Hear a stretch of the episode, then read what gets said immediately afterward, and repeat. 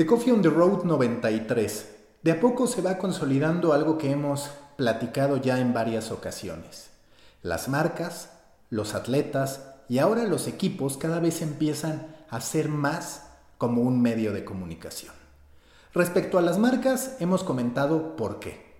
Antes requerían de los intermediarios los medios de comunicación para llegar a una audiencia determinada, para emitir su mensaje. Ahora tienen las redes sociales para ellos mismos desarrollar el contenido y la comunicación que quieran transmitir a su audiencia, ya ni siquiera a la audiencia de los medios, sino a su audiencia. Falta que las marcas sean más hábiles para construir comunidades, para no solamente estar pensando en campañas que tienen un encendido y un apagado y que por ende lleva a que esas emociones que conquistan en algún punto terminen apagadas ante la falta de actividad. Tiene que meterse en el mindset de la marca la idea de que las relaciones con los usuarios, que no solamente con sus compradores, no solamente con sus clientes, debe construirse día con día y no solamente atender a algunos intereses esporádicos. Están los atletas que cada vez entienden mejor que estos intermediarios, entiéndase, medios de comunicación, no son necesarios. ¿Y por qué no son necesarios? Porque si bien un futbolista se puede desgastar dando cualquier cantidad de explicaciones a reporteros y a periodistas que por lo general, para poder promover su contenido y para poder presentar buenos resultados, particularmente en digital, estarán buscando polémica. Es complicado, al menos en el periodismo deportivo, que lo que se esté buscando, por ejemplo, en una conferencia de prensa, sea constructivo para el deportista. Continuamente se trata de ponerlos en una encrucijada en la que si hablan de más, esto derivará en polémica. Y sí, se hablará de ellos, se podrán convertir en trending topics, pero no necesariamente eso termina beneficiando ya no solamente su estabilidad como deportistas, sino su estabilidad como personas. Si bien muchos medios de comunicación hoy se quejan de lo que ocurre ante estos deportistas que actúan como creadores de contenido, lo cierto es que parte de culpa le corresponde a los medios de comunicación, al periodista deportivo que convirtió el cara a cara con los futbolistas en una especie de juicio en la que siempre, invariablemente, se busca que el futbolista sea culpable. Y si no es él el culpable, que declare que la afición, que el cuerpo técnico o que la directiva han estado actuando mal. Ese círculo vicioso mezclado con el poder que tienen los jugadores, los deportistas como marcas individuales, lleva a que ahora hablemos de un Tom Brady desarrollando su propia productora, 199 Productions, a que LeBron James tenga también su propia productora, a que Alex Morgan hable, aunque no ha avanzado en ello, de crear una especie de The Players Tribune para mujeres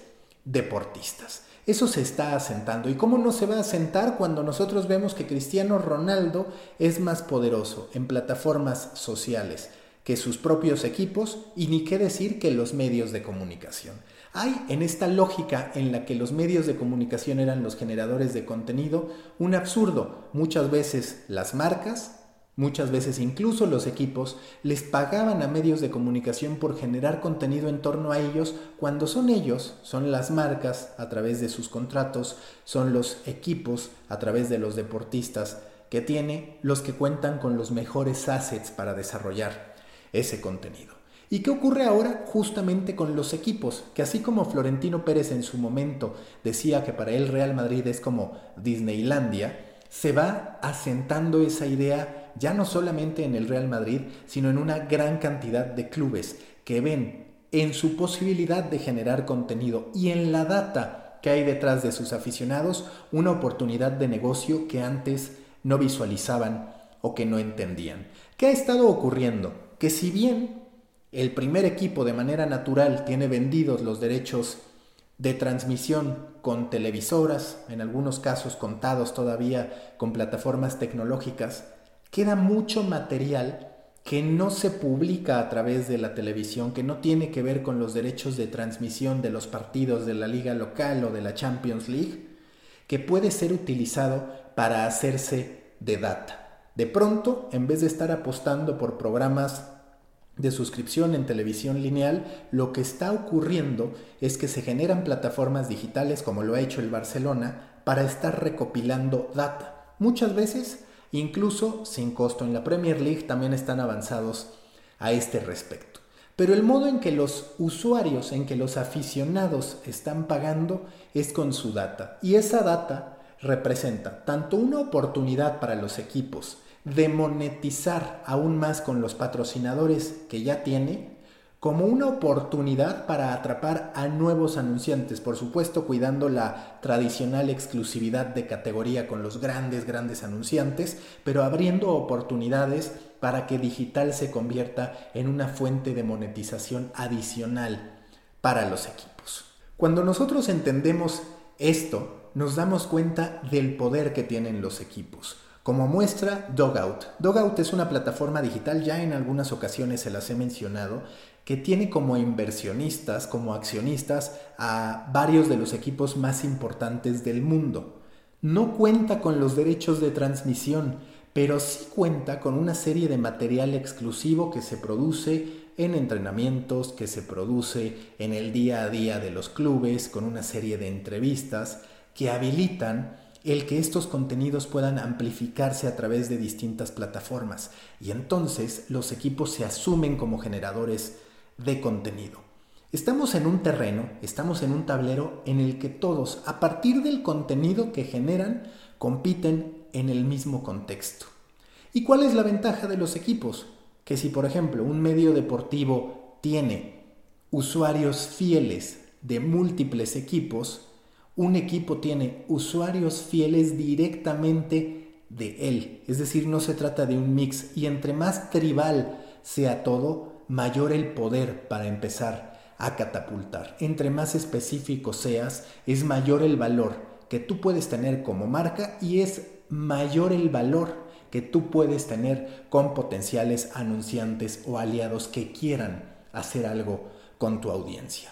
Esta batalla por la data, esta batalla por las tribus, y que además el deporte tiene esta gran característica de ser una tribu masiva, porque hemos de reconocer que cuando menos los equipos más importantes del mundo y de los respectivos países están hablando de pasiones comunes entre millones. La oportunidad es muy grande si se capitaliza de la manera correcta. Bleacher Report, por ejemplo, y los invito a que escuchen un podcast de DigiDay al respecto con su Chief Content Officer, lo que está haciendo es exactamente eso, está construyendo tribus alrededor del deporte y no tribus duras, es decir, no tribus que están obsesionadas con el resultado, sino tribus en todo lo relacionado a lo que hay detrás del deporte.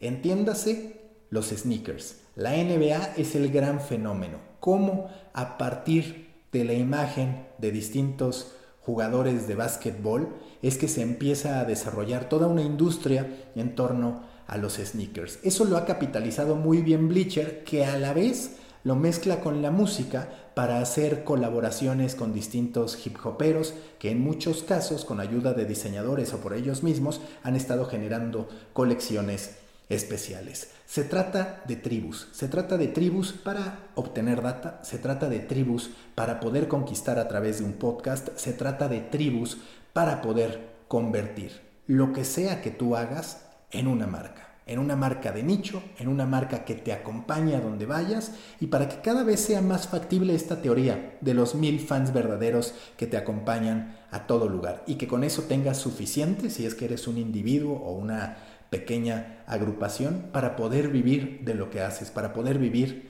de lo que te gusta. Ahí la enseñanza y la gran lección, el gran desafío. ¿Cómo los medios de comunicación van a poder competir contra las marcas, contra los deportistas, contra los equipos y hacerse de un lugar en el terreno del deporte? Y así como hablamos del terreno del deporte, podríamos hablar de cualquier otra cantidad de aspectos. Pero por hoy, quedémonos con ese pensamiento. El medio tiene que ser agresivo en su conversión en marca. El equipo tiene que ser agresivo en el entendimiento de la generación de contenido. Las marcas tienen que ser agresivas en cuanto a cómo consienten y cómo nutren a una audiencia que durante mucho tiempo dilapidaron porque se trataba de estar invirtiendo en medios que les rentaban la audiencia. ¿Y por qué pagar por una audiencia rentada cuando tú tienes una? Esa es la pregunta que queda en el aire. Recuerden que los espero en Proyecto Morona, grupo en Facebook para pequeños creadores de grandes ideas. En el company page de LinkedIn ya somos 900, estoy muy contento por ello. Y también en el canal de Telegram de The Coffee Podcast. Muy pronto les tendré más novedades sobre todo lo que viene en Storybaker y todo, todo gracias a ustedes. Hasta mañana.